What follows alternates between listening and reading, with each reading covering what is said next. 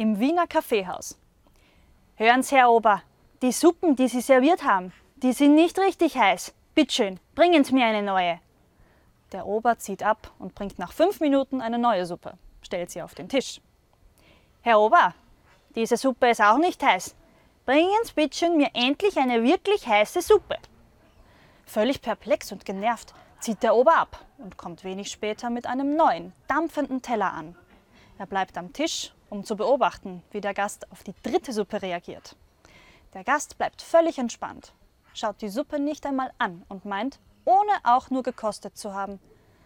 Auch diese Suppe ist nicht wirklich heiß genug. Völlig verzweifelt fragt der Ober, aber wie wollen Sie denn wissen, ob die Suppe zu kalt ist, wenn Sie sie nicht einmal gekostet haben? Solange Sie beim Servieren Ihren rechten Daumen in der Suppe haben, ist mir die Suppe einfach nicht heiß genug.